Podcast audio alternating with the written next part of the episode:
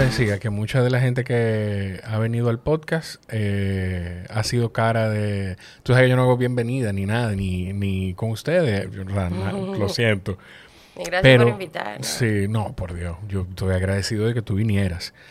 Que mucha de la gente que ha estado en el podcast ha sido cara de, de ustedes. Es así. Eh, ese es el caso, por ejemplo, de Omar Quesada. Omar Quesada participó en dos mm. conciertos que nosotros realizamos para, para como parte de campañas publicitarias para el tema de donación y trasplante, celebrando el Día Mundial del Donante. Eh, también Pavel Núñez, también Nómico. Y, y, todos ellos siempre, siempre están a la disposición de, compartir con nosotros. Qué chulo, qué chulo. Eh, sí, vamos entonces así a decirle a la gente, porque eh, yo, yo no sé, yo creo que este es el episodio del que yo menos sé de lo que vamos a hablar. De verdad, pues de hecho, estábamos, cuando estaba cuadrando todo, me dice mi esposa, mira, pero qué raro que tú no estás oyendo nada de la persona con quien tú vas a sentarte a hablar. Es que no hay forma. O sea, yo no, yo no sé ni voy a saber absolutamente nada de lo que vamos a hablar, más que lo que me vaya surgiendo en el episodio. ¿Cuál es, qué ustedes hacen? ¿Cuál es tu posición dentro de la organización?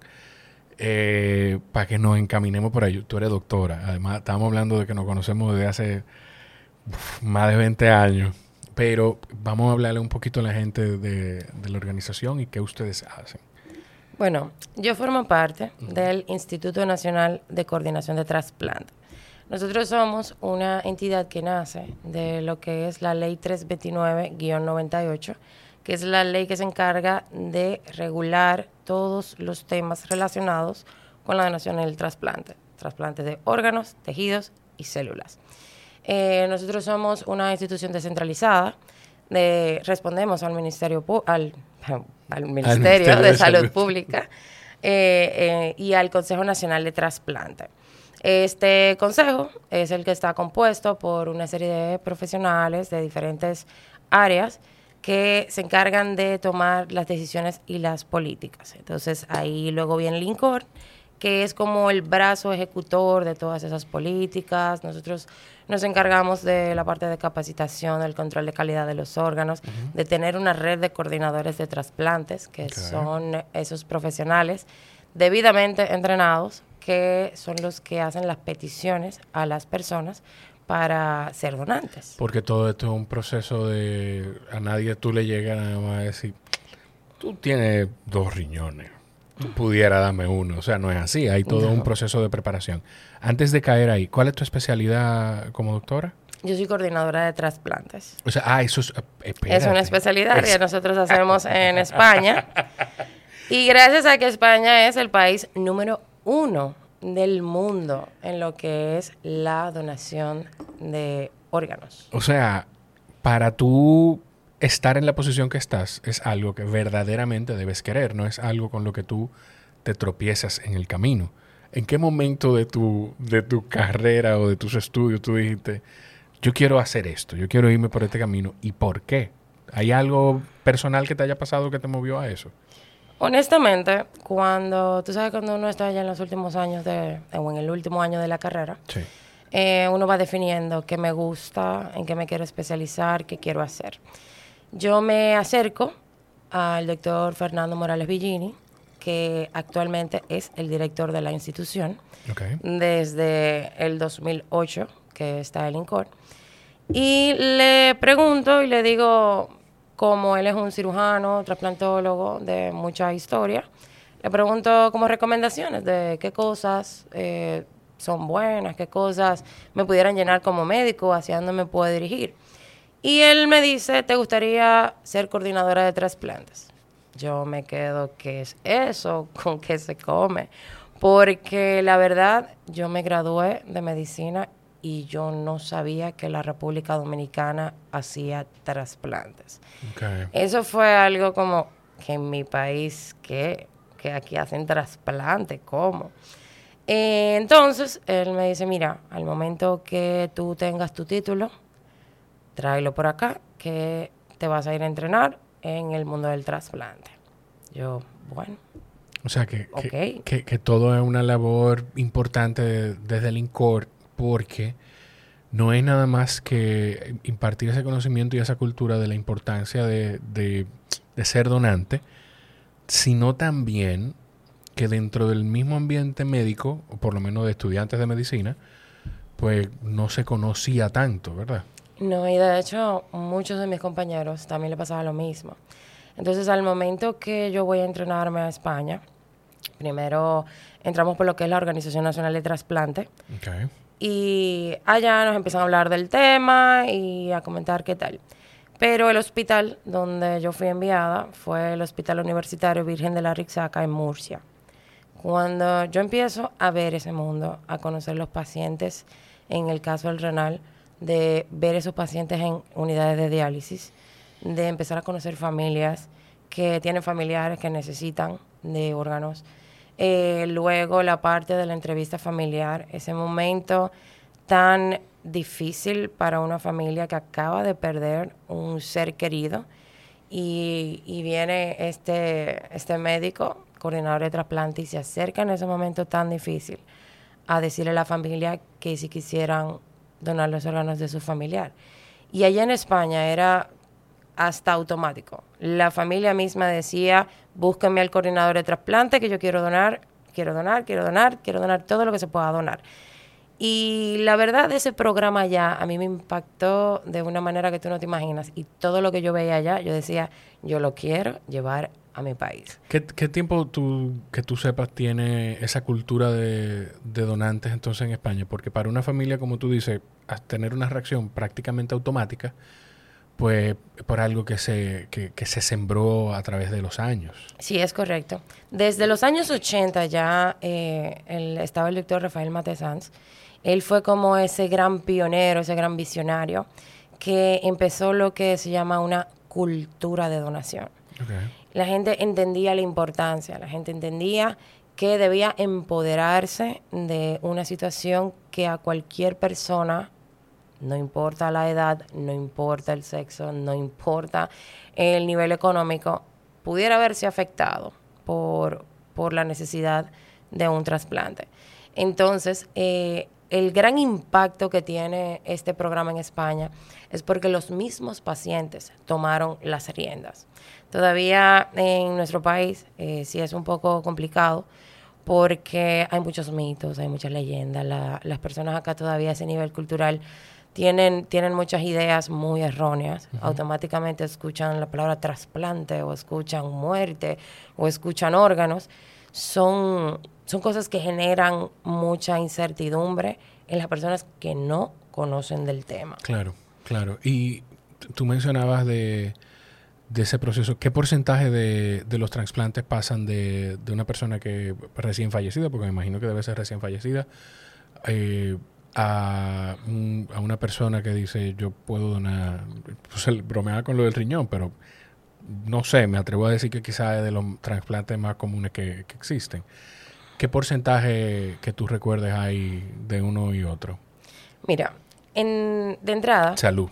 Salud. Salud, Gracias por venir y gracias por, por venir a compartir lo que, lo que tú sabes y porque la verdad yo creo que, es muy importante, entendemos los dos que es muy importante pues que la gente conozca más de esto, pero vamos a caer ahí ahora. Cuéntame de lo que, de lo que te preguntaba. sí, mira, primero eh, separarte algo que es muy importante para, para poder ponerte en contexto. Por favor. Existen donantes de fallecidos, es ese paciente que se encuentra dentro de una unidad de cuidados intensivos que tiene un diagnóstico de muerte encefálica, o sea, esto quiere decir que el paciente ha fallecido. Que, para yo lo para decirlo yo de una forma un poquito más llana, porque tengo la licencia de que no soy médico, pues es una persona que se, mantiene con vida en teoría porque está conectada. Conectado a un, ventilador, a una, una máquina de asistencia. Entonces, al momento que tú le retiras ese soporte ventilatorio a ese paciente, ya el paciente no hace nada, no respira, no nada. Entonces, ese es un punto en el cual las personas no entienden bien que el paciente ha fallecido. Es realmente ya, terminó la vida de ese paciente. Y es complicado a veces porque, ni más en una cultura religiosa, donde entienden y dicen, no, eh, mi paciente se va a mejorar, nosotros tenemos fe, nosotros sabemos, pero de la muerte encefálica no se retorna, ya es la muerte misma. Si el paciente está en un coma y demás, claro que sí, dependiendo de la condición del paciente, el paciente puede retornar. Pero ya cuando se encuentra en esta, en esta condición, que por el tipo de cultura que tiene nuestro país, aparte de un diagnóstico clínico, se hace un diagnóstico instrumental tomamos el ejemplo de un Doppler transcranial, se le enseña a la familia para que la familia entienda que realmente ha habido un deceso. ¿Qué, mira un Doppler, un Doppler transcranial? Eh, para que tú por ejemplo, tú ves un electrocardiograma, si, si te... Ok. Yo, yo, tengo una idea, pero quiero como que asegurarme también de que las ocho personas que están escuchando lo puedan entender. Por ejemplo, en un eh, electrocardiograma tú ves, eh, voy a bajar al, a, la parte coloquial. Tú ves esas rayitas que suben y bajan, suben y bajan, las ondas, ¿vale? Entonces, posterior a las ondas, hay algo que se llama también un electroencefalograma. Okay. Ese electroencefalograma es como el mismo estudio, pero que mide, mide las ondas cerebrales. Entonces, el Doppler es como que yo le haga una sonografía una, al, al cerebro y yo voy a ver si hay flujo o no hay flujo cuando en esa sonografía, que es ese, ese estudio de Doppler transcranial. Para quienes solo están escuchando, ella está haciendo comillas en el aire, si hay algún médico psicorrígido escuchando. Sí, por favor. Estoy tratando de no utilizar terminologías para que así podamos eh, entendernos todos. Tranqui. Entonces, eh, ese Doppler va a demostrar que no hay flujo. Y esa es la única forma que yo le puedo demostrar a la familia que realmente, mire, por métodos instrumentales, no hay flujo en ese paciente. Por lo cual, ya es la primera vez cuando el coordinador ve que la familia entiende ese momento, que entiende lo que está pasando. Esa es la primera vez que se habla de un donante. Nunca, jamás le hablamos a la familia del tema de donación hasta que no nos damos cuenta que la familia entiende que ya su paciente ha llegado a ese punto. ok, o sea, no es ni siquiera que ustedes como médicos ya saben y entienden que esta persona ha fallecido, no va a retornar, que me llama la atención que tú utilizas esa palabra y te voy a preguntar de eso porque me llama mucho la atención. Y no es ni siquiera en ese momento que ustedes lo hacen, es cuando ya ustedes ven que la familia tiene un, un entendimiento, algo de claridad de que esa persona no vuelve. Eso es correcto. Porque, como te digo, ese momento de esa petición, eh, mira, la, la parte, el, esa es una de las partes de los procesos que nosotros realizamos. Y tú ponerte en esa posición de tú tener que acercarte a esa madre o a ese padre o a ese hermano que acaba de perder a una persona que le importaba. Claro. En ese momento de dolor tengo yo que acercarme a esa familia y tratar de calmarlos un poco para ver si pueden entender lo que yo voy a hacer y por qué lo voy a hacer. El tema de la conciencia, de, crear conciencia de este tema, es ese, es lograr facilitar un poco al momento que uno llega a eso, porque sin donantes no hay trasplante. Claro. Y, eso es algo que, me gustaría que, entiendan. Eh, la parte ética que se trabaja, porque nosotros no podemos pensar simplemente ya, hay una persona, vamos a solicitarle el órgano y, y bye. No, hay un apoyo psicológico muy fuerte. Los coordinadores de trasplantes hacemos una parte de nuestra preparación estrictamente en lo de comunicación en malas noticias. Nos entrenan a manejar esas situaciones difíciles para poder abordar esos temas. Porque eh, luego de que esa familia decide y dice que sí, yo digo, wow, ahora yo voy a pasar como a la parte más impactante del proceso, a esa llamada. Del otro lado de esa familia con dolor, yo tengo por lo menos 10 familias que están esperanzadas por recibir en ese momento esa llamada. Un solo donante me puede salvar a mí hasta 8 vidas diferentes. Digamos, yo puedo, podemos hacer la parte de donación de riñones. Hay dos. Está la parte de hígado, está la parte del páncreas están intestinos, está pulmón, está corazón, en la parte de tejido tenemos lo que es córnea, válvula, hueso, ligamento. Son muchas cosas que pueden salir de, de, este paciente, de este donante. Y, y, es impresionante, es impresionante cuando muchas de esas familias se llenan de valor y deciden convertirse en el héroe porque entienden la labor que están haciendo. Así como también ya eh, se han hecho muchos estudios que demuestran que esas familias que habían dicho que no a la donación se arrepienten completamente porque entienden, wow, si yo hubiese entendido realmente lo que, lo que me estaban pidiendo, yo hubiese podido ayudar a tanta gente que en este momento tiene la única esperanza de recibir una llamada. Porque sin esa llamada, lamentablemente hay pacientes que no van a sobrevivir. Claro.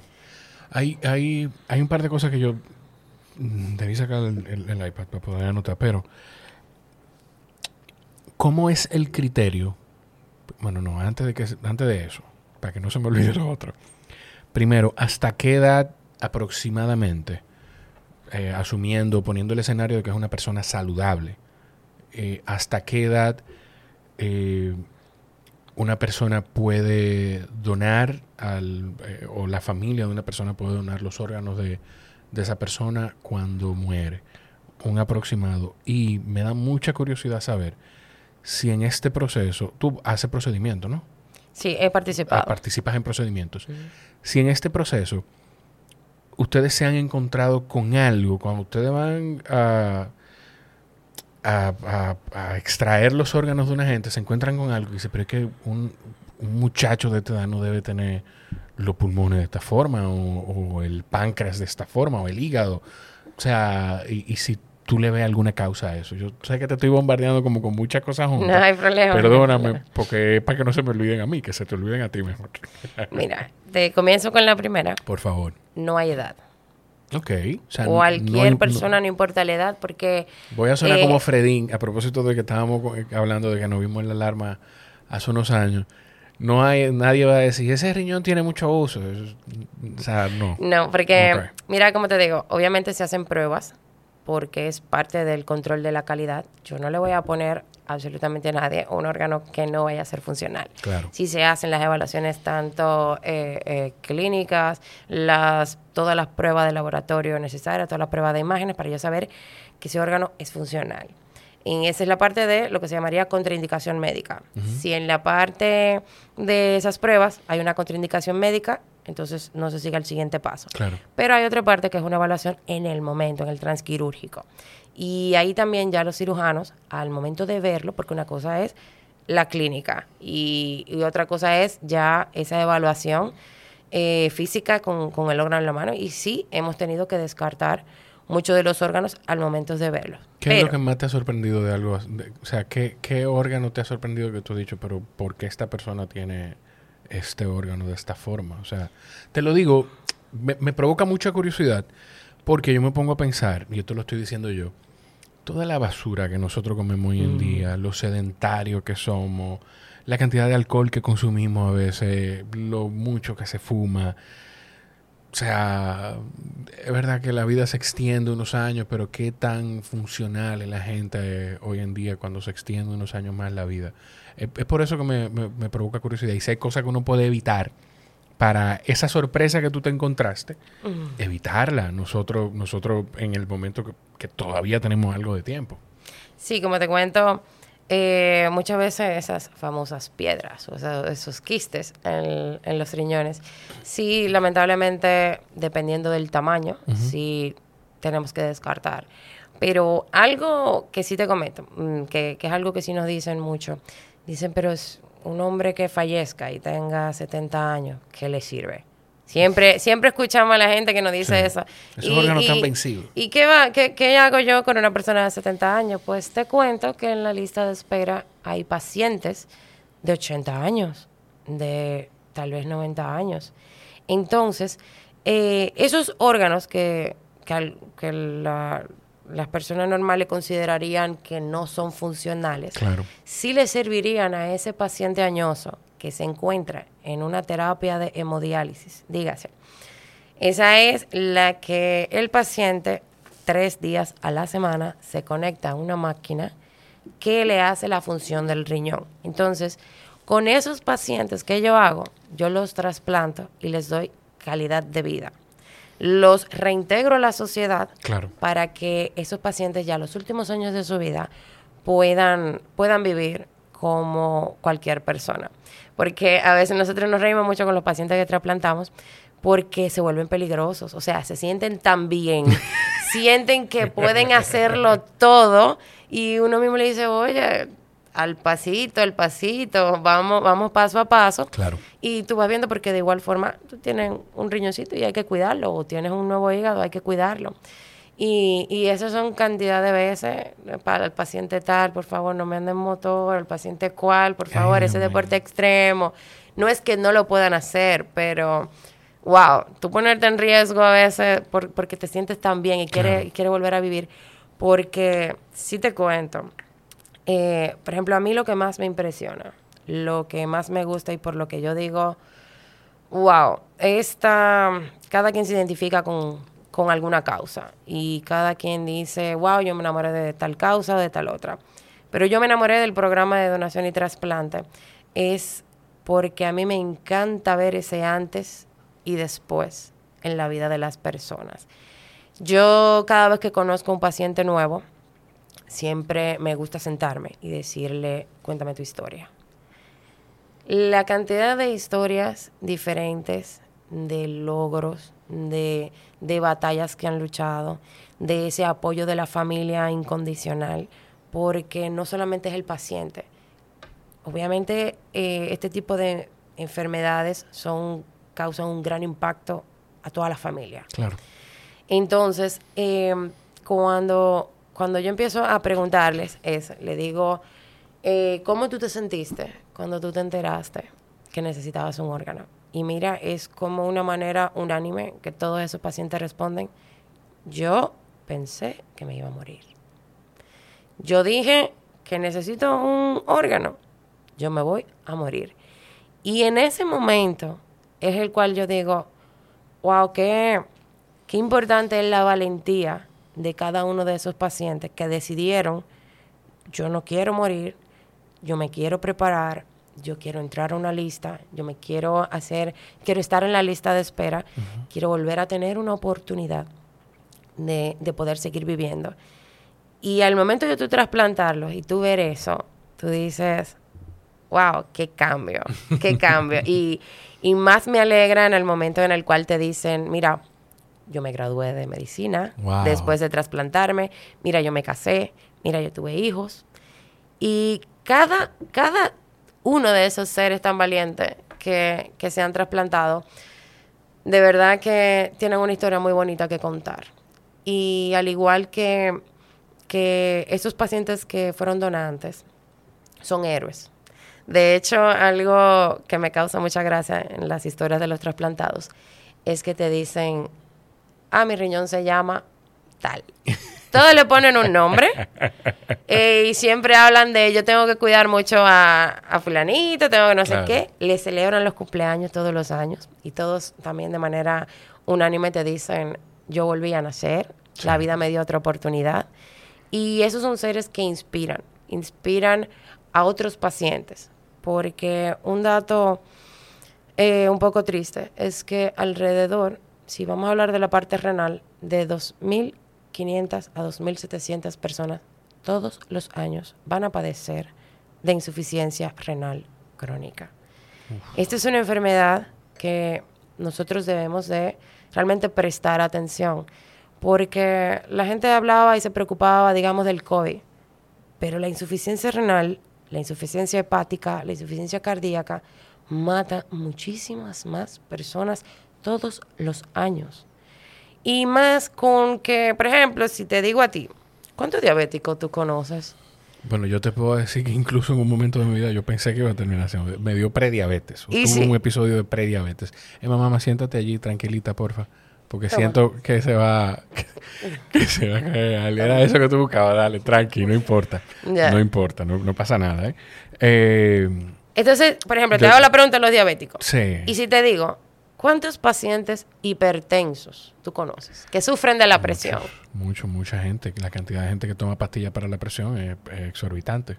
Y si yo te digo que la principal causa que te lleva a ti a padecer de una insuficiencia renal crónica es diabetes e hipertensión. Fíjate tú la importancia de, por eso de promover la, la dieta, la buena dieta, el ejercicio, de cuidarse porque si usted no lo hace, usted puede llegar a padecer de una insuficiencia renal crónica. ¿Cuáles son, cuáles son síntomas de insuficiencia renal? ¿Qué pudiera, ¿Cuáles pudieran ser los, los red flags de que para que una gente diga yo tengo que chequearme? El primer trigger es la creatinina. Usted va normal a hacerse un examen de orina y cuando esos niveles de creatininas, de creatinina están elevados, ya es como una primera alerta de, hey, y le hacen la pregunta, ¿eres diabético? ¿Eres hipertenso? Porque es lo normal. Eh, tú empiezas a dejar de orinar, tu cuerpo ya no está limpiando. Ese es el momento que tú te vas deteriorando tanto que vas a llegar a una terapia sustitutiva renal. Eso sería diálisis, hemodiálisis, diálisis peritoneal. Son terapias. Y por ejemplo, el paciente renal tiene oportunidad. ¿Por qué? Porque tú puedes ir a una de esas máquinas y tú puedes sobrevivir, no tener calidad de vida. Tú puedes sobrevivir conectado a una máquina. Pero si es la parte hepático, el hepático no tiene un plan B. El cardíaco no tiene un plan B. La única solución para ese tipo de pacientes, única y exclusivamente, es una familia que decida decir sí a la donación. Si no, ese paciente no tiene la oportunidad. Y una pregunta, dentro de, dentro de esos pacientes, ¿no se presenta la oportunidad ni se... ni... o, qué tan común es que se presente que un familiar diga, evalúame, yo, para ver si yo puedo donar ese riñón, por poner, por mantenernos en ese ejemplo? Lo ideal, lo ideal, en todos los programas de trasplante del mundo, es que un programa de trasplante se sostenga por la donación cadavérica. Pero el plan B es el donante de vivo. Entonces, eso es lo que te iba a decir ahorita. Hay dos tipos de donantes. El donante fallecido y el donante vivo. En la República Dominicana y según la legislación de la ley 329-98, eh, hay dos tipos de donación de vivos. Una es la relacionada, y otra es la no relacionada. El relacionado es aquel que hasta el cuarto grado de familiaridad puede donar, por lo cual se entiende que lo hace por amor, por amor a su familiar cercano. Este tipo de paciente no tiene que pasar por el Consejo Nacional de Trasplante. Ahora bien, si usted tiene un amigo de la infancia que le dice a usted que lo quiere mucho, y que quisiera ayudarlo a salir de esa situación tan, eh, tan, tan fuerte en la cual está viviendo en este momento. Entonces, ese paciente necesariamente pasa por un proceso de evaluaciones, no solamente para ver la compatibilidad.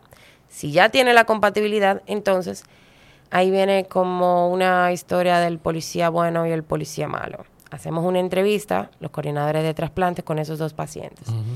Y empezamos a indagar, indagar, a preguntar si realmente es una donación altruista, si no hay ningún tipo de garantía económica de por medio. Si no está motivada por otras razones. Y entonces, si está motivada por otras razones, lamentablemente para ellos, la ley penaliza, tanto con cárcel con garantías económicas tanto al que compra como al que vende.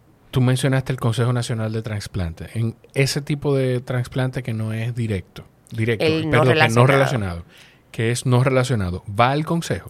Exactamente. Luego de las evaluaciones del lugar, cuando ya eh, el equipo evaluador entiende que sí no hay problema, son, son, es por amor, no hay cosas de por medio, porque da igual, si encontramos algo que no, mira, no me, no, no, no, hay algo, hay algo extraño, se manda una investigación por parte del ministerio para evaluar eso. Entonces, ya posteriormente, esos casos se llevan al consejo y se vota. Se le da todo ese récord de esos pacientes y el consejo al final es el que toma la decisión si se puede trasplantar, si no se puede trasplantar y si no, le dicen, mire, usted puede ir a la lista de espera. ¿Qué, tiempo toma ese proceso? Porque me, me parece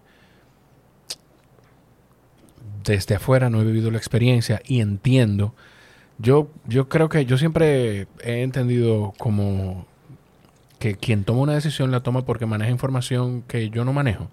En los trabajos, en mi vida personal, en general. Y aquí puedo entender la posición del consejo, del INCOR, de los coordinadores, de todo el mundo, pero viéndolo también desde el lado, desde el lado del paciente y pensando en la bondad de la gente y en lo desinteresado que pudiera ser alguien para hacer una donación, me parece tedioso y burocrático ese proceso de, que vaya el consejo. ¿Qué tiempo se toma eso aproximadamente? El consejo por ley se debe de reunir de dos a tres meses.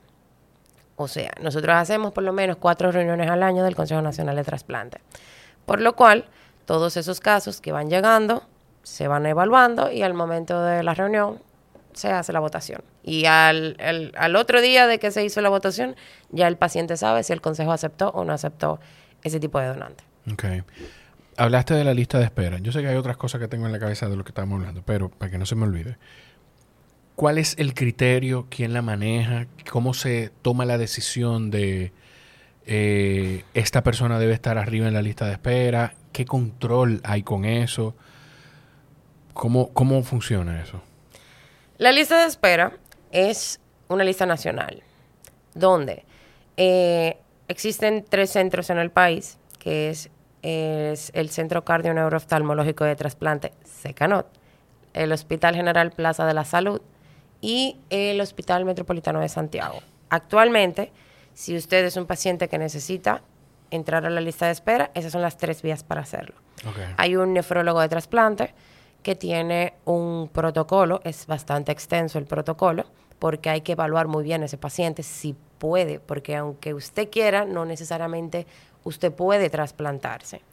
Entonces, cuando el nefrólogo ya dice está apto para trasplante, envía el nombre de ese paciente al INCOR. Eso en caso de riñón, porque estamos hablando de nefrólogo. Sí. Ok. Entonces, eh, porque la lista de espera nacional renal es la que está manejando ahora mismo el INCOR. Mm, ah, de igual forma, el INCOR se va a encargar de todas las listas cuando los programas se vayan desarrollando. Ok, porque los programas de otros órganos no están, no se han establecido todavía. Es que em, nosotros hacemos en el país hígado también, pero solamente lo hace la plaza. Y, y, creo que se han hecho dos trasplantes de corazón. Tres. Tres. Ah, tú ves, ya vamos por tres. Lo sé porque en, los invito a escuchar el, eh, una conversación que eh, tuve la oportunidad de grabar con Rancés Atala, de, que es el presidente del grupo BM Cargo, para el podcast de Mr. Home, a tu medida, eh, donde él habla de que aquí la gente no se imagina que él me había, me había hablado de dos trasplantes de corazón y esos órganos los trajo BM Cargo, como con todo el protocolo que mm. conlleva eso, y habla como con mucho orgullo, habla como con mucho orgullo de eso, que es algo de lo que sentirse inmensamente orgulloso. Entonces, por eso, por eso lo sé. Eh, perdón, que me, fui en una... No, pero me gustó. lo que tú me acabas de decir ahora, porque así el INCOR invita a la gente de BM Cargo a, a, lo que estamos hablando. y digo BM Cargo porque tú me acabas de mencionar BM Cargo. Y, y, no me extrañaría que, que, ese tercer órgano, no lo sé, estoy hablando out of my behind, dirían los americanos, los norteamericanos, pero no me extrañaría que quizá ese tercer órgano, entonces ese tercer corazón también lo hayan traído ellos y vino del exterior, no lo sé. Del exterior, pero ojo, exterior será de otra provincia. De otra provincia, no traen, Porque no, no, no, no, no. Los órganos ni entran al país ni salen al país. Eso se llama turismo de trasplante y eso es completamente ilegal también. Pues es bueno que sepa que fui yo que lo dije y, estoy completamente errado. Sí, o sea, ellos tal vez hicieron el traslado interno, interno de, los ah, órganos. Pero a lo que te llamo, me, me, me llama la atención ahora que mencionas me Cargo, porque el programa de trasplante ahora mismo está creciendo a pasos de gigante porque tiene cobertura. Cobertura es de que las aseguradoras ya me lo pagan. El renal. El renal. O sea, eso es una información que de verdad para nosotros eso ha sido como el gol más grande que, hemos hecho en, en, los últimos años. O sea, si tú eres un paciente que necesitara trasplantarte, tú puedes prepararte para trasplante, trasplantarte, tener a tu donante vivo o el donante de, fallecido. Trasplantarte y seguir tu tratamiento de por vida. Y adivina cuánto, cuánto tú te imaginas que una persona debería de buscarse para, para cumplir todo eso. Imagínate tú así, dime, dime así un como número. Sin seguro. Como necesitaría. 450 mil pesos, no sé. Bueno, pues te cuento que con 18.720 pesos. Wow. Como tope, un paciente puede trasplantarse, hacer todo lo que te acabo de decir con la diferencia de un solo copago. A partir de ese momento, las aseguradoras le dan la cobertura de 100%. Hasta la fecha se han realizado ya 1.322 trasplantes renales. Y eh, estamos actualmente trabajando, que eso es con mucho trabajo porque es muy, muy complicado, pero uno lo hace porque al final eh, lo que uno quiere es que los pacientes se beneficien de, este tipo de terapias, como te cuento, porque tal vez es la única salida que tienen muchos de ellos. Y estamos haciendo el planteamiento de la cobertura, de la misma forma, se llama cobertura integral, para el trasplante hepático y para el trasplante de médula ósea. O sea, el Consejo Nacional de la Seguridad Social eh, tiene que hacer la aprobación y emitir una resolución para este tipo de cobertura, como ya lo logramos con el renal. Así que a todos los pacientes hepáticos que anden por ahí, eh, sepan que van a tener también la oportunidad. Posteriormente al depósito de estas dos, porque es un levantamiento de costos, un levantamiento de necesidades, que, que centros del país están preparados y capacitados, cuánto personal eh, tenemos para manejar y, y, poder realizar ya como un programa completamente establecido. Claro. Eh, si te fijas, por ejemplo, aún sin tener cobertura, se han, se han realizado 51 trasplantes hepáticos en el país. Pero yo te digo, ¿cuántas personas tienen? Cuando, perdón, cuando tú dices trasplante hepático... Es que, le han puesto un hígado. Hígado, Exactamente. Exacto, hepático Personas que le han puesto un hígado. Si yo te dijera que para tú solamente prepararte para entrar a la lista de espera hepático, solamente prepararte, tú tienes que buscar alrededor de 900 mil pesos para prepararte, única y exclusivamente prepararte. Ya posterior ahí, ya el proceso quirúrgico y todo lo demás son alrededor de 5 a 6 millones de pesos. Sin embargo, si ya obtenemos la cobertura, es una manera de tú dar equidad, de darle oportunidad que cualquier persona, no importa tu nivel económico, no importa de dónde tú vengas. Que no estamos hablando de clase media ni siquiera, porque, o sea, si mañana mi hígado me falla, a menos que mi familia decida hipotecar todo lo que tiene, probablemente yo tengo que empezar a despedirme. Es, es complicado, es complicado. Eh, Antes eh, pasaba con los renales, sin embargo, ya no. O sea, ya yo te digo a ti, tú tienes, te dijeron, tienes que trasplantarte. Yo te digo, tranquilo, ya no hay problema. Tú tienes la cobertura, vamos, vamos. Todos los, todas las aseguradoras. Incluyendo Senasa subsidiado que siempre las personas preguntan. Y también con el del Estado. Sí, también con el del Estado, con Senasa subsidiado. Ese, eh, eh, Senasa es muy buen seguro. Sí, eso es correcto. Es, muy buen seguro. o sea, en un momento yo estuve asegurado por, por Senasa hace muchos años, muchos años, y Senasa es muy buen seguro. Eh, Ay, y tú sabes que, retomando que me fui explicando no, otra cosa, retomándote lo de me cargo, como ya tenemos cobertura, el programa está creciendo. Ya estamos eh, iniciando esos levantamientos en esos centros, en todas esas partes. Ya vamos a ir a Puerto Plata, ya tenemos un, hospital visto allá para hacer también generación y trasplante. Ya estamos planeando también para ir a San Juan y hacer un levantamiento en toda la parte sur del país para también poder obtener órganos allá y poder trasplantar en la zona, así como en la región este. Y estábamos hablando el otro día de, por ejemplo, wow, si mis tres equipos extractores, eh, hay uno en Santiago y dos acá, ¿cómo yo optimizo tiempos para ir a buscar a San Juan o para ir a, al este o para ir al norte? Y deseamos eso mismo, que posteriormente vamos a empezar a hacer esas llamadas de como en las películas y como ustedes lo ven, esas unidades de helicóptero que, que acaba el equipo de trasplante, aquí viene llegando el, el corazoncito, aquí viene llegando todo eso. Y sí, son parte de la, de la visión del crecimiento que tenemos. Así que todos los que quieran, ahí está. El programa sigue creciendo y, y para darle más oportunidad a la gente. Si quiere, yo no sé si tú tienes los mecanismos, me imagino que sí, pero si no, esa reunión con me cargo se coordina. Se coordina porque se coordina. El equipo de gestión. El. Tú, o sea, la INCOR maneja la red de trans, eh, bueno, trasplantes o la lista de espera de trasplantes renales. Sí. ¿Qué pasa y cómo es el proceso entonces? Una persona que lamentablemente fallece y bueno, pues perfecto, esos dos riñones funcionan, pero eh, ese tejido funciona, la, la, bueno, la córnea funciona, el, los pulmones, no sé. ¿Cómo, ¿Cómo se maneja eso entonces? ¿Cómo funciona? Eso es una logística complicada con letra mayúscula y en negrita y subrayada. Si yo te digo, tenemos que movilizar con un solo donante y trasplante más de 80 personas pero adivina qué, la mayoría de esos donantes aparece, la familia se termina decidiendo si sí o no a las 2 de la mañana, a las 3 de la mañana. Claro. Porque si fuera fácil, me lo hiciera yo. Y a esa hora, no, porque a veces nosotros decimos, wow, ¿por qué la gente no se decide a las 3 de la tarde, a las 4 de la tarde? Sí, entendemos. Obvio, ya, fue, un, chiste, negro, pero, pero eh, ya yendo a la realidad. Nosotros tenemos que mover más de 80 personas a las 2 y a las 3 de la mañana. El INCOR es como la base. Eh, tenemos un posible donante. Llama. Ya la familia dijo que sí. Entonces el INCOR empieza a conectarse con todos esos centros trasplantadores, con los equipos que van a hacer la prueba de histocompatibilidad.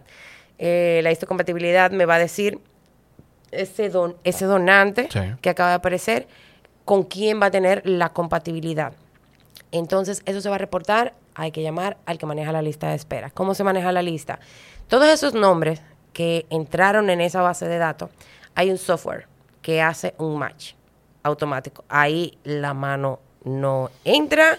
Eh, hay unos puntajes. Eh, por ejemplo, la compatibilidad te da un puntaje, la edad donante-receptor te da otro puntaje, el tiempo que tú tienes en diálisis, si ese paciente ya no tiene, por ejemplo, accesos, o sea, que ya no puedo conectarlo a una máquina porque ya todos los accesos por donde yo puedo conectarlo, el, paciente los ha perdido por X o Y razón. Eh, también si, si el paciente está muy desmejorado, cada uno de esos rasgos da puntaje. Por ejemplo, Son criterios que te dan puntaje para entonces determinar qué tan quién es el que gana en el pool. Entonces, eh, hay, a veces hay, en el pool de la vida. A veces eh, no no entienden la gente de hay pacientes que por ejemplo entraron hace un mes a la lista de espera y se trasplantan. Dice, oye, ¿y cómo si yo tengo un año en diálisis y no me tocó a mí? Pero usted viene caminando y por su propio pie hace la diálisis y ese señor lo tienen que traer empujado. Mm, no, del todo. Es por el hecho de, como te digo, yo, ese, ese listado de criterios se van a sumar y el que gane en el pool, a ese le toca. Y entonces, ahí decimos, eh, el INCOR se comunica otra vez con los equipos que van a extraer y van a trasplantar y le decimos, mira, el que cayó en el pool de número uno le corresponde al centro tal. El centro tal manda al equipo, hace la extracción y llama. El centro manda su equipo. Sí, el, centro ya eh, manda su equipo de extracción, así mismo, imagínatelo todo como tipo película, así al momento, el, paso a paso. Y, y entonces ese equipo se traslada, tiene los órganos y hay otra gente que está llamando a por lo menos cuatro o cinco familias de los top que tienen. ¿En qué momento, eso, eso te iba a preguntar, ¿en qué momento tú te comunicas con la familia que va a recibir? Ay, Dios mío. En el momento que el encargado de la lista de espera me dice, mira, estos son los 10 que le corresponden. Pero, pero me refiero, porque me imagino que en algún momento les ha pasado, y yo no me imagino lo difícil que debe ser, que tú le dices a una persona, tenemos un órgano, mañana a X hora, vamos. Y quizá agotan las pruebas y se dan cuenta que no es viable. No lo sé. O sea, si hay unos pasos para evitar esos puntos o si han tenido que vivir esos momentos de decirle a una gente, concho, le mira, de verdad, es, difícil. Como cuando tú vas enamorado de una muchacha que tú crees que está todo bien y cuando tú te lanzas, te, ¿qué pasa? Pero somos amigos. ah, ok. Sí, realmente eh, ha pasado. Eh, y, y, momentos como tan, tan, wow, dolorosos, que una persona que tenga mucho tiempo esperando esa llamada, le llega la llamada, pero tiene gripe. Y en ese momento yo no te puedo trasplantar. Pero ¿y qué pasa con ese órgano? ¿Se aguanta? Se va, no, se va al top 2. O y entonces, y entonces, por ejemplo, si yo llamo al top 2 y me dice, ay, pero yo tengo una infección en la uña del pie. Ah, pues mira, no puedo. Paso al tercero. Pero entonces, espérate. Eso quiere decir que cuando, ya cuando ustedes llaman a una persona es porque están completamente convencidos de que puede sonar hasta irresponsable hacerte esta pregunta, pero de nuevo, mi criterio médico yo lo he sacado de ver serie de televisión. O sea, yo no soy médico. No te lleves tanto, por favor. el, el, momento en el que ustedes llaman a una persona es cuando ustedes están completamente convencidos de que por lo menos dentro de lo que ustedes controlan, esa persona puede recibir ese órgano. Lo único que detiene un trasplante después que ustedes se acercan a esa persona es que esa persona tenga gripe o esté pasando por un proceso en el que, que no, pueda. Exactamente. Ok, no pasa que cuando vamos a hacer el proceso nos damos cuenta de que, mira, realmente, pues, el, no sé, estoy, no sé, es que estoy, eh. estoy pensando como disparando de nuevo por situaciones que, que, uno escucha, ve de serie, de televisión. No, por favor, no te lleves tanto de la serie. Hay unas que son muy bonitas, pero otras que pues, no, por favor. ¿Cuál, cuál, es, ¿Cuál es la serie favorita de los médicos de medicina? Depende, porque si hablamos de pacientes de trasplante, nosotros los trasplantólogos, ahí hubo una película. Wow, se la recomiendo 100%. No me que la de Washington. No, no, no. Hay una película de... Porque mira, yo siempre digo, yo como médico, y me quito a veces esa, esa ropa de médico para hablarles a las personas como, como lo normal. Porque todo lo que yo te pueda decir, empezando como yo soy doctora, tú me crees la mitad. Ahora, yo me quito esa ropa de médico o yo vengo aquí con un paciente y tú lo ves ves todo lo que dice el paciente, te cuenta todo el paciente y la historia es muy diferente.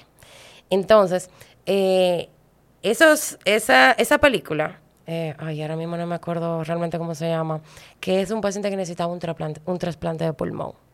Bellísima, buenísima, 100% recomendable.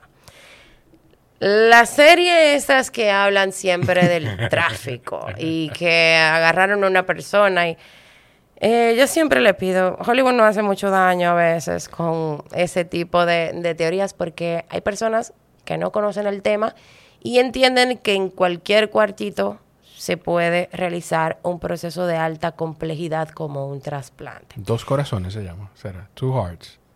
Creo, eh, creo que sí, esa misma. Creo que sí. Te la recomiendo 100%, tú sabes, prepara una, una cajita de de pañuelos, vas a llorar un montón. Ah, yo soy una señora. Te vas. ¿Esa será? Esa misma. Ah, bueno, pues se, llama, se llama eh, Two Hearts, Dos Corazones. Adam Canton y Rada Mitchell están ahí. Adam Canton, los recuerdo, para que tú vean qué mood que yo estoy, de la serie Lone Survivor, que es una serie en la que termina el secretario de Agricultura, no, de Agricultura no no me acuerdo, como presidente, porque en el Capitolio hubo un bombardeo grandísimo. Pero nada. Y como te digo, te lo recomiendo porque de verdad te, da, te da esa perspectiva de paciente. Mira, em, ahora el 14 de octubre se celebra el Día Mundial del Donante de Órganos. Este episodio sale el lunes 9 de octubre. Entonces el 14 de octubre se celebra el Día Mundial de Donación de Órganos. Y normalmente para eh, los días de este tipo de celebración, el INCOR siempre trata de hacer algo alusivo, tanto para el Día Mundial del Paciente Trasplantado, que es el 6 de junio, así como para el 14 de octubre. Eh, para este año ideamos una nueva campaña. Eh, esta campaña quisimos darle... ¿Puedo enseñar el...? claro, Emma, claro. Hazme un favor, préstame el t-shirt que tu mami me trajo, por favor. Y te voy a contar un, un, poquito de, de, esta nueva campaña. Mira, normalmente... Ahí está. ahí se ve. Sí. Yo creo que sí. El lema de esta campaña es el sí más importante de tu vida. Pero ¿qué pasa? Si te fijas en, en, el, en ese eslogan, yo no te digo el sí a qué, ni el sí por qué. Claro. Entonces, nosotros lo que queremos, hay un código QR. Y con este eslogan, porque ya nos hemos dado cuenta que automáticamente yo hable de órganos o hable de muerte, las personas no quieren seguir, no quieren leer, no quieren saber. Entonces, eh, si yo te digo a ti, para ti, cuál sería el sí más importante de tu vida, te llegan a la cabeza un montón de cosas. Pero cuando entres al código QR, ¡pam! Te vas a sorprender y vas a ver de qué se trata. Tal vez estando ahí viendo de qué se trata vas a querer leer. Y lo importante es el cambio a humano y a humanizar la medicina. Claro.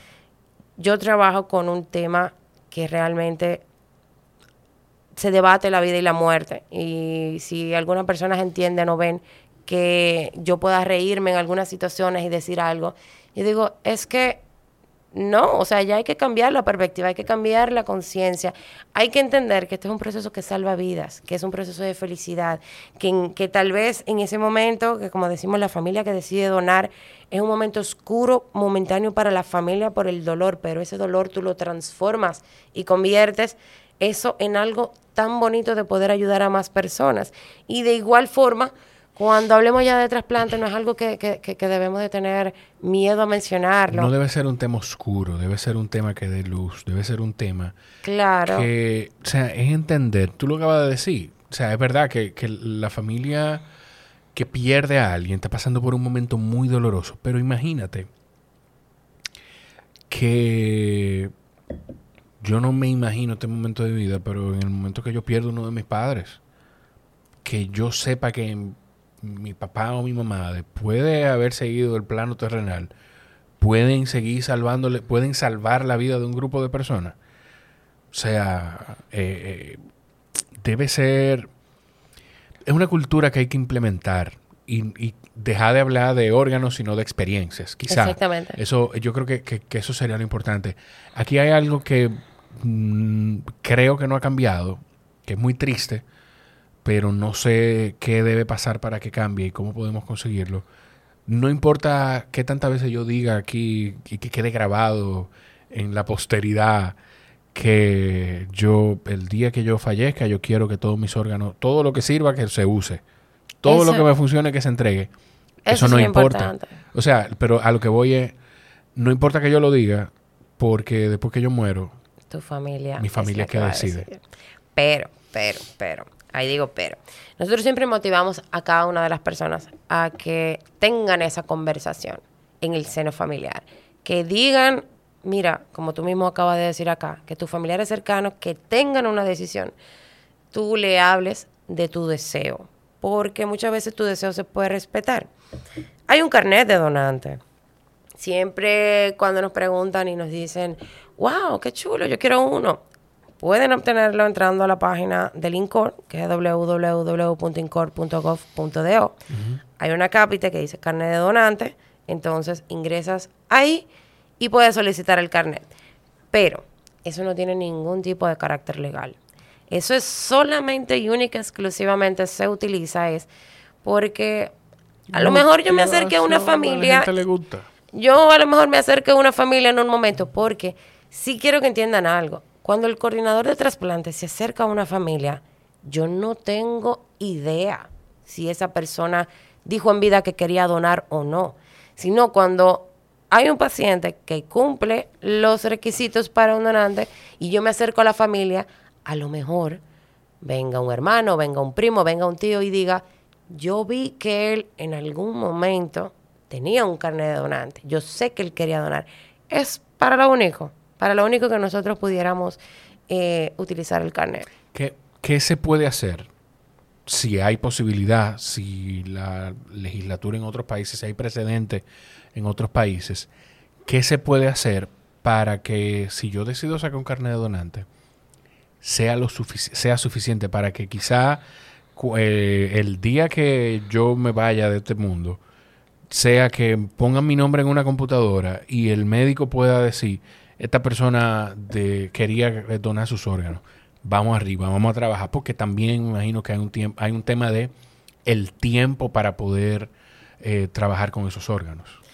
Pues te cuento. La ley 329-98 establece que toda persona que fallezca y en vida no haya dicho, oye bien, que no haya dicho que no quería ser donante, es donante.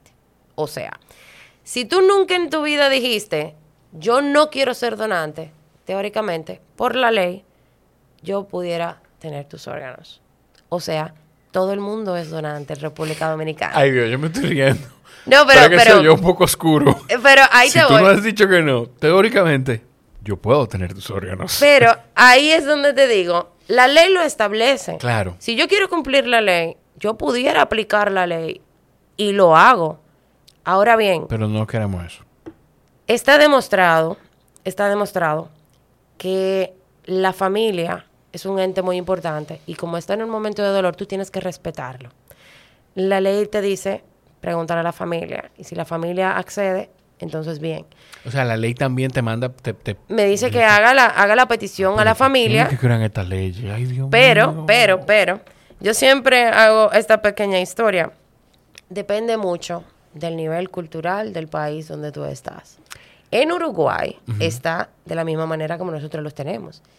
Y ellos sí aplican la ley. Independientemente de lo que diga la familia, dice, pues lo dice la ley, chao. Y lo hacen. Pero yo te digo, imagínate tú, yo, doctora, en un centro de esos, no voy a mencionar el nombre de esos, tú sabes que, que a veces tienen que llamar a la policía y demás. Y que yo llegue a ese centro y diga, em, me lo llevo. Vine a buscar ese hígado. ¿Qué tú crees que va a pasar conmigo? No, y, y, yo, creo que al otro día, al otro día está la doctora ya siendo donante, porque yo no voy a, yo no voy a salir de ahí. Wow. Entonces, que conste que no ha tomado. no, no, pero, yo te lo digo, pero, pero es, una es, es una es la cultura. Yo no yo no te puedo obligar a ti. Pero no hay una, una, una pregunta. No hay, perdóname que te interrumpa. Lo que pasa es que me, a mí me causa tanta impotencia y coño pensar que ay, perdón, pensar que o sea, no hay un legislador que haya dicho, se haya sentado con ustedes en el INCORI, vamos a conseguir que esto sea ley. Y que si una persona se inscribió en la lista de donantes, pues no haya ni siquiera que consultar con su familia y que la familia tenga que entender que sea nada más comunicarle, mire, esta persona, según la ley, se había inscrito para ser donante. Eh, su familiar, su primo, su hermano, su tío, su hijo, que, que, coño, de verdad tiene que ser difícil. Su hijo va a salvar ocho vidas su mamá va a salvar cinco vidas, siete vidas, porque así lo dice la ley y se lo agradecemos a usted y a él. ¿Qué hay que hacer? Como te digo, ya lo tiene la ley. Pero, pero, ahí vuelvo y te digo, pero, se ha demostrado que los, hay muchos países que la tienen así, hay muchos. Pero, ¿qué pasa con el programa? Cuando tú obligas a la gente, la gente empezó a afirmar y a decir, yo no quiero donar, yo no quiero donar, yo no quiero donar. Claro. Y los programas de trasplantes de esas personas cayeron. De esos países cayeron. Lamentablemente, ¿tú quieres saber cuánto es la tasa de donación en nuestro país? me, me da miedo preguntarte, pero dímelo. 1.2 personas donan por millón de población. Por millón. Entonces. No, espérate, espérate, espérate cuando tú dices por millón de población, explícame eso. El único año donde hemos tenido un despegue del programa, que todos decíamos, wow, el programa, la gente está creando conciencia, todo está despegando, fue en el año 2019. Tuvimos 24 donantes, o sea, 24 familias que dijeron que sí, ha sido el año que más trasplantes hemos realizado. Luego vino el COVID ¿Tú sabes Entonces, lo que me duele de ese número? ¿Dónde yo encuentro donantes? En las unidades de cuidado intensivo. ¿Y qué le pasó a las unidades de cuidado intensivo? Estaban llenos de COVID. Por lo cual, el programa de trasplante tuvo que cerrar. ¿Y qué pasó en, en esos dos años que nosotros tuvimos que estar intermitentemente abriendo el programa, donde solamente un centro en el país pudo trasplantar de los tres que lo hacen, la lista de espera creciendo, los pacientes falleciendo, pero el programa no podía. Me da pena porque esa cantidad de donaciones, que ha sido la más, la más alta, esto va a sonar muy cruel, pero es la realidad. Esa cantidad de, donantes debe ser nada más en Semana Santa. Porque nada más en Semana Santa, lamentablemente, y cada año creo, si me estoy equivocando, pues lamento equivocarme, pero cada año muere quizás esa cantidad de personas en accidentes de tránsito. Tú sabes que nosotros estamos en el top 3 mundial de accidentes de tránsito. Sí, que me imagino la cantidad de donantes que pudieran salir de ahí. Eso es así. Eso es así. Y más que mm, esos programas de trasplante de, por ejemplo, España. España ha tenido que buscar mecanismos para poder tener donantes, porque como ya no hay tantos accidentes de tránsito, ya los pacientes eran añosos, o sea, esos donantes ya que ellos tenían eran pacientes de cierta edad que por un accidente cerebrovascular tuvieron que implementar nuevas técnicas para tener donantes, como era la donación en asistolia. O sea, eso es una donación a corazón parado. Eh, luego tuvieron que decir, bueno, pues vamos a buscar otra solución para los pacientes de de espera. Vamos a hacer uno de dominó. Mi esposo es compatible contigo, tu esposo es compatible conmigo y vamos a empezar entre todos a hacer un círculo y vamos a intercambiar, obviamente debido bajo el, proceso adecuado, de intercambiar órganos entre todos. Entonces, la República Dominicana, si yo te digo, que tú no me crees, mira, pero, pero yo te digo. Yo confío en ti. ¿Tú sabes cuántos pacientes ahora mismo tiene la lista de espera? Me da miedo. ¿Cuántos? Solamente 360 pacientes. Tú dices solamente porque bajo porque... entendido que quizás el mismo tema cultural de que la gente ni siquiera quizás sabe que hay una lista de espera es así, de que no saben que se hace trasplante, de que en las unidades de diálisis no le dan la orientación adecuada a esos pacientes, de darle la oportunidad de hablarle del trasplante, o personas que tal vez no conocen la institución, porque ciertamente eh, el INCOR no puede hacer grandes campañas de promoción porque no tiene presupuesto. ¿Ese presupuesto del INCOR de dónde sale? ¿De salud pública o okay. Exactamente. Bueno, ahora pasamos a la parte de presupuesto. Pero como yo te digo, si yo te digo a ti... ¿tú, te, refieres a la parte de presupuesto de qué? Ya, presupuesto, presupuesto es... presupuesto de la nación ya es el que va a hacer las derogaciones de, que no Que no dependen del presupuesto de salud pública, sino que INCOR tiene un presupuesto aparte. Porque somos descentralizados. Ok, Entonces, eh, el tema es, imagínate tú que yo te diga, el presupuesto de una institución de aquí del gobierno. Nosotros manejamos solamente 45 millones de pesos. Eso es lo mismo que te cuesta a ti un trasplante en Estados Unidos hepático. Imagínate tú las cosas que nosotros tenemos que hacer para poder rendir esos 45 millones de pesos. Quisiéramos tener vallas en todos los lados, quisiéramos estar en todos los programas, quisiéramos hacer un montón de cosas para llevar a cada rincón de este país eh, el tema de donación y trasplante. Y el INCOR solo no puede. Y por eso eh, venir a este tipo de programas, ir a otros medios de comunicación, que eh, personalidades se solidaricen con apoyar esta idea, apoyar esta campaña, hacerlo de manera altruista, porque hay personas que están esperando una segunda oportunidad. Y, y ya, eh, como te decía, en la nueva campaña, yo le decía a mi equipo, es que mira, esta campaña yo quiero que, que yo, yo poner a la gente a pensar, no en un paciente. Que empiece a pensar en una cara, que piense, Juan necesita un riñón. Claro. Pedro necesita un hígado.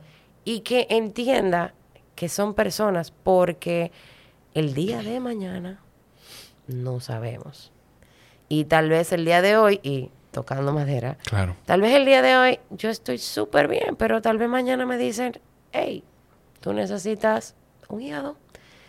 Y yo quisiera que apareciera alguien, porque esa es una pregunta que esa gente es un poco, a, esas personas que son como un poco reacias con el tema de la donación y, tienen sus motivos de por qué no donan. Y yo siempre le hago esta pregunta y le digo, ¿cuántos de los que están aquí, si necesitaran un órgano, quisieran recibirlo? Oye, no se queda una mano abajo. Claro. todo el mundo levanta la mano, todo el mundo quiere una oportunidad. Y en el momento que tú le dices a ellos, ¿y cuáles de ustedes donarían? Tú ves que empiezan a mirarse las caras como, bueno, yo no sé, a lo mejor. Pero caramba, o sea, eso es parte de la cultura, eso es parte del... y es una decisión personal, una decisión que completamente se respeta. Nosotros ninguno juzgamos a esas familias que dicen que no. Y te digo que la tasa de negativa familiar es la segunda causa de pérdida de donantes. Y, dentro, y, de, y dentro de esas causas... ¿Cuál es la primera?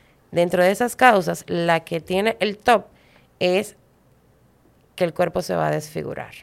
Eso es lo que dice la gente. No, él vino entero y yo quiero que se vaya entero. Eh, otras, si viene la parte, la parte religiosa. Déjame a mí hablar con esa gente. No, es que, como te digo, mira, uno lo intenta, pero uno respeta porque cada quien tiene sus principios y cada quien tiene su manera de pensar. Y, yo, por, por más que a mí me apasione este tema y que me diera gana como de decirle, Dios mío, vas a salvar a esta gente. No, no puedo hacerlo. Por cuestiones de ética, ah, yo no, claro, tengo que respetarlo y, y, dejarlo ahí. Pero me duele muchas veces ver esas negativas.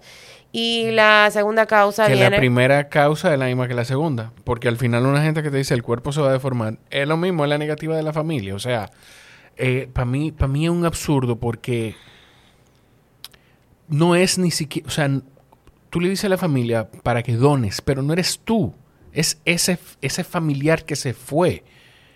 Y si, ah, esto lo, digo yo, esto no lo está diciendo Aimé, no lo está diciendo el INCOR, esto lo digo yo, lo dice Jorge Chalhub con mucho respeto a todo el que deja de donar, el que deja de, de dar un sí para que su familiar que se va del plano terrenal done sus órganos porque por creencias religiosas. Si usted cree en Jesucristo, Jesucristo, a Jesucristo lo crucificaron para salvarnos a todos. Coño, acercarte a la, al ideal de Jesús y salvar cuatro o cinco vidas después de la muerte. No es muerte para salvarme. Es bueno, te moriste. Pues de paso, déjame esos riñones, déjame esos pulmones, déjame esa córnea, déjame, no sé, todo lo que se pueda donar mira, ay Dios mío, yo, a mí me da tapique. Y, por ejemplo, la, la segunda razón es que dicen, mi religión no me lo permite. Ay, pues qué bien, qué adecuado mi comentario. Pero donde te voy es que no hay ninguna religión que se oponga a la donación. Entonces ahí siempre viene alguien y me dice, ¿y los testigos de Jehová? Entonces. No, no es sangre. Entonces, efectivamente, tú le dices, mira, ¿tú sabes cuáles son las únicas condiciones que los testigos de Jehová nos ponen para la donación? Que dicen, por favor, me lo lavan bien y me lo ponen. No están en contra de la donación de órganos. Sí sabemos que la parte de sangre, sí, por su religión y por lo que dice, por lo que dice el Corán. Pero no, señores, la religión no lo impide. De hecho, hay un documento muy bonito del Papa Juan Pablo II que habla eso, que lo más grande que un ser humano puede hacer es dar vida a otra persona. Y es como algo como, como tú lo lees y dices, wow, qué bonito. O sea, de verdad yo pueda a lo mejor tener la oportunidad. Y algo también para que se ponga en contexto. No todo el que ingresa a un hospital va a ser donante solamente un 4% de esa persona que entra al hospital puede llegar a la unidad de cuidados intensivos. Y ya dentro de la unidad de cuidados intensivos, alrededor de un 50% pudiera llegar a muerte encefálica. Y de ese, de ese porcentaje de muerte encefálica, entonces que tenga los criterios y no tenga contraindicación médica. O sea, porque, porque o sea, esas donaciones vienen de muerte encefálica solamente. En nuestro país, hasta el momento. Que te digo, si una persona fallece fuera de los criterios que te comento de unidad de cuidado intensivo, solamente puedo tener tejidos. Okay. Por eso, cuando la gente te dice, no, que si me agarran en la calle y no sé qué, entonces eh, eh, me van a sacar los órganos. Y en ese momento, a veces, dependiendo de la manera en la que la gente me lo dice, yo decido si, si responderle de una manera cruel o irónica, o si realmente responderle como médico y con el buen sentido. Claro. Y lo pongo sencillo. Si la sangre le deja de llegar al órgano, ¿qué tú crees que le pasa al órgano? Se muere. automáticamente. Entonces, una persona así no puede ser donante de órganos. Lo único que una persona que fallece fuera de la UCI es para tejidos. Y, entre los tejidos, te digo, nosotros estamos tratando, no sé si en estos días, lamentablemente, con el tema de, San Cristóbal y, y todas las personas que... Se ha hablado de un banco de tejidos. Automáticamente disparó la alarma del banco de tejidos.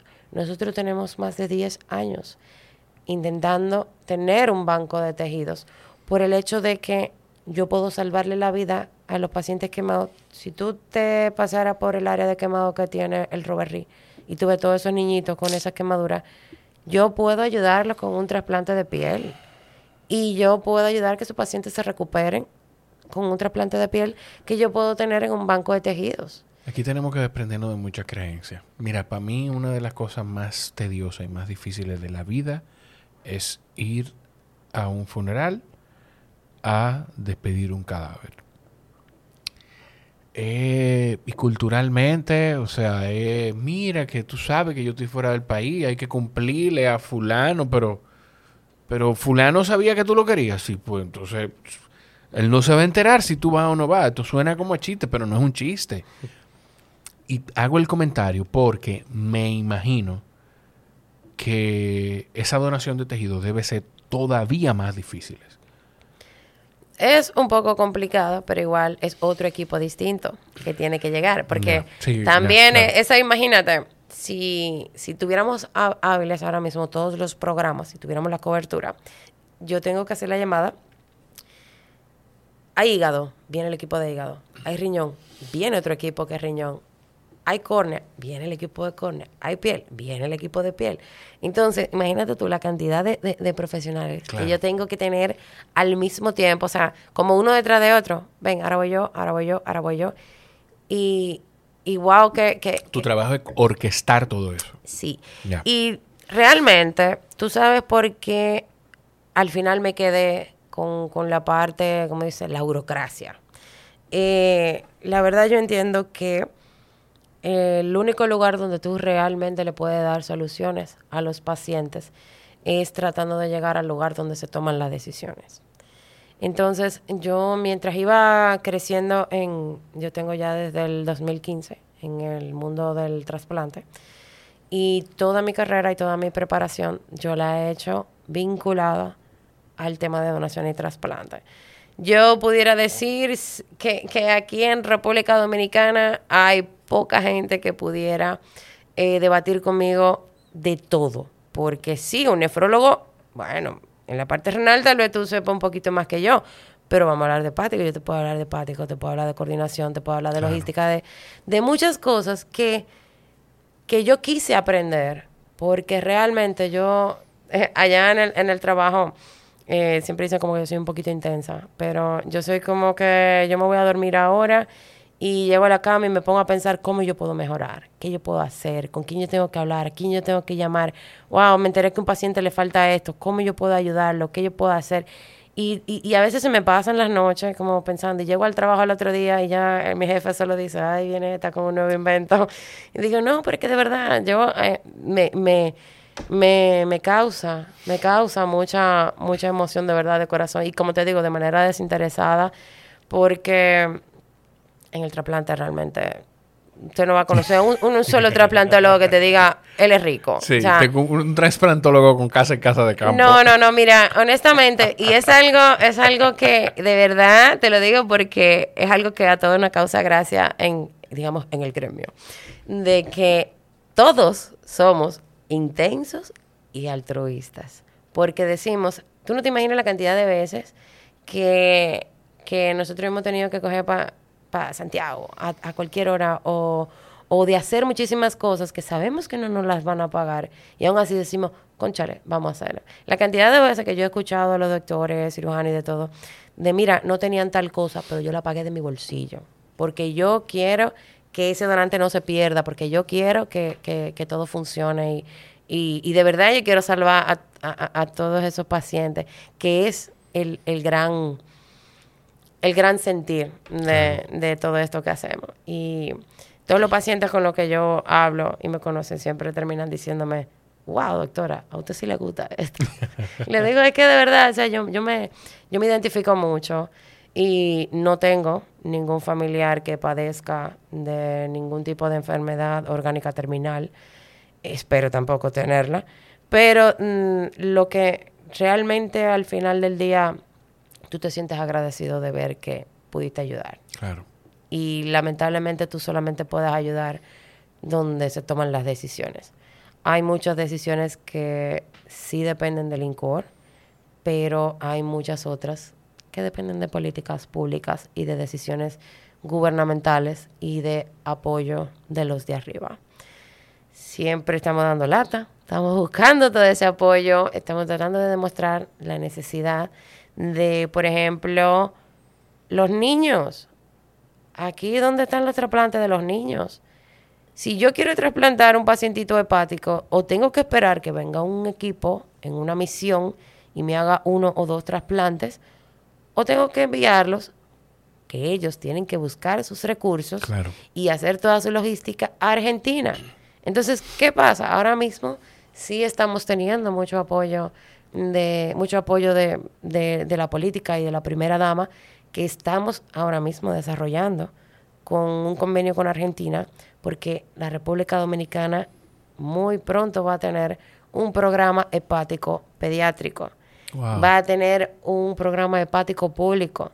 Estamos ya trabajando también en la parte de la cobertura, entonces vienen muchas cosas porque estamos trabajando mucho. Aunque nos digan que no, de verdad, mire, yo, yo le digo, sí, yo soy intensa y por más que el ministerio a veces me diga que no y me cierren puertas y que no quieran que yo que yo vaya y, y yo agarre y le envíe 50 cartas porque ya muchas veces me han dicho, y no me manden más cartas, ya no quiero más reuniones.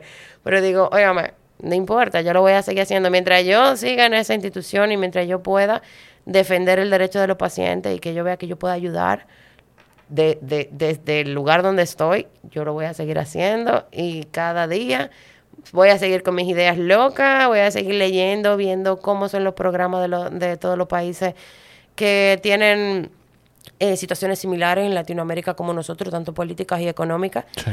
Y me pongo a leer muchísimo de qué están haciendo ellos, qué le está funcionando. Oh, wow, mira, eso funcionó allá.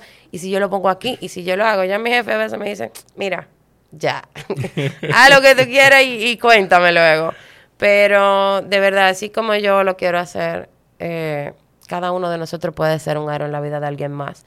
Y cada uno de nosotros puede alegrarle la, y, darle la segunda oportunidad a todos esos valientes que han decidido eh, prepararse y darse a sí mismo con esa preparación una segunda oportunidad. Entonces, debemos tratar de ayudar. Por más em, pequeñita que ustedes vean que sea que usted hable con su familia, usted no sabe si el día de mañana yo o alguien de mis grupos de coordinadores, de mis compañeros, se va a acercar a su familia. Y de igual, mire, si usted está en un centro y usted sabe de una situación de un paciente, googlee hasta el teléfono del INCOR, googleelo y diga, ay, mire, yo no veo ningún coordinador de trasplante. ¿A quién ustedes me envíen a alguien, envíen a alguien? Y nosotros vamos. Nosotros vamos, mire, a donde sea, en cualquier parte del país. Y también si ustedes quieren que, que vayamos a, a su institución, a su escuela, a su universidad, a cualquier lugar donde ustedes puedan conglomerar personas y el INCOR va y le da una charla, le habla de la donación, le habla del trasplante, le lleva todo el tipo de, materiales publicitarios que tenemos y lo hacemos de manera gratuita. Simplemente ustedes entran a la página, solicitan, hey, queremos una, charla de la donación, yo quiero que vengan a hablarme de qué, qué es eso. Claro. Y nosotros con mucho gusto les respondemos y les decimos, eh, nos vemos tal día y ahí estaremos. Porque queremos que el programa crezca. Mira, yo recuerdo de la última vez que nosotros nos vimos, que yo salí de ese programa y tuve la conversación en mi casa. De decir, si a mí me pasa algo, pues bueno que ustedes sepan que yo quiero que todo lo, todo lo que funcione en mí, que sea donado. Igual lo digo aquí, por si alguien alega ignorancia. La evidencia. Sí, sí, sí, aquí está la evidencia. ¿Dónde la gente puede buscar más información del INCOR? ¿Dónde la gente puede buscar? Yo creo que no se debe quedar nada más en universidades, colegios y escuelas, sino que también las, las, empresas. O sea, es muy importante eh, que en esos encuentros que cualquier empresa haga con sus colaboradores se le pueda hablar de esto, porque uno no sabe de dónde se van a salvar la vida de otras personas, dónde la gente puede buscar toda esa información. Pueden ingresar en la página web www.incor.gov.do. Estamos en todas las redes sociales. Eh, pueden buscarnos en Instagram también como IncoreRD o en cualquier plataforma. Te escribe Incor en Google y ahí le aparecerá toda la manera de contacto con nosotros. Y les repito, eh, estamos a su disposición. Simplemente solicítenos y ya verán que es así, como les decimos. Eh, queremos que el programa crezca, queremos que todo el mundo sepa de, de qué se trata y de que hay, existe un programa de donación y trasplante en la República Dominicana que le da respuesta a los dominicanos. yo te agradezco muchísimo. Yo, a pesar de que nosotros nos mantenemos contacto constantemente, pues a mí me hace sentir muy orgulloso que conozco una persona que hace el trabajo que tú haces y que, y que hace la labor que tú y tu equipo hacen. Yo te lo agradezco mucho y que sepas, te voy a comentar un par de cosas que creo que pudiéramos hacer, pero que cuenten conmigo para todo lo que tú entiendas que yo pueda respaldar al INCOR, cuenta conmigo y con, con este espacio. Estás invitado el próximo 26 de octubre al lanzamiento de nuestra campaña eh, como te comentaba, eh, en esta nueva campaña queremos hacer algo diferente. Queremos eh, invitar a los influencers, personas que influencen de manera positiva a su público. Solo envíen su currículum porque necesitamos personas de valores que, que quieran llevar y apadrinar este mensaje. No importa la rama en la que usted sea, si usted es deportista, si es cantante y demás, como le hablaba al principio del programa, muchos de los chicos que han venido acá a tu podcast han participado y han sido cara en otras de las, de las campañas que hemos realizado. Cualquier persona que quiera participar, de igual forma, se puede poner en contacto con cualquiera de nosotros por cualquiera de las vías y estaremos muy felices de que ustedes también quieran formar parte de esta campaña. Así públicamente, te invito Jorge, el próximo 26. Por eso el día de hoy te traje tu t-shirt. Eres el primero que debí recibe. Ponérmelo, debí ponérmelo para grabar el episodio, no lo pensé. No, ahorita te tiras la foto. El día, de, el día del lanzamiento de la campaña, eh, ya tú sabes, eh, vamos a estar regalándola ya a todas las personas que, que nos acompañen. igual con el material promocional. Y esperamos que esta campaña sí llegue a los lugares que deben de llegar. Y, nada, eh, gracias por aceptar la invitación y por querer ser parte de este mensaje. Todos están invitados, solamente háblenme a mí por Instagram o escríbanle o escriban al Instagram del INCOR. La verdad, estaremos muy felices de, de todos aquellos que quieran formar parte de esta labor. Si llegaron hasta aquí, pues olvídense, no vayan a Patreon, no, no, no hagan nada de lo habitual. Compartan el episodio y tengan la conversación en su casa. Lo que yo le voy a pedir a todo el que llegó hasta aquí, en esta, hasta esta parte del episodio, es que tengan la conversación en su casa. Que todo lo que ustedes tienen por dentro no les va a servir de nada a donde vayan, sin importar donde ustedes, en lo que crean. Entonces tengan la conversación en su casa, que sus seres queridos sepan, sus hijos, sus padres, sepan que ustedes quieren convertirse en donadores de órganos eh, cuando si, le llega el momento de hacerlo. Eso es lo único que yo les voy a pedir, Amen. De verdad, gracias por, por venir. Será el regalo más bonito que le podrán dar a otros. Amén, que así sea. A, ustedes, a ti por invitar. Los quiero mucho, nos escuchamos en la próxima. Bye bye. Chao.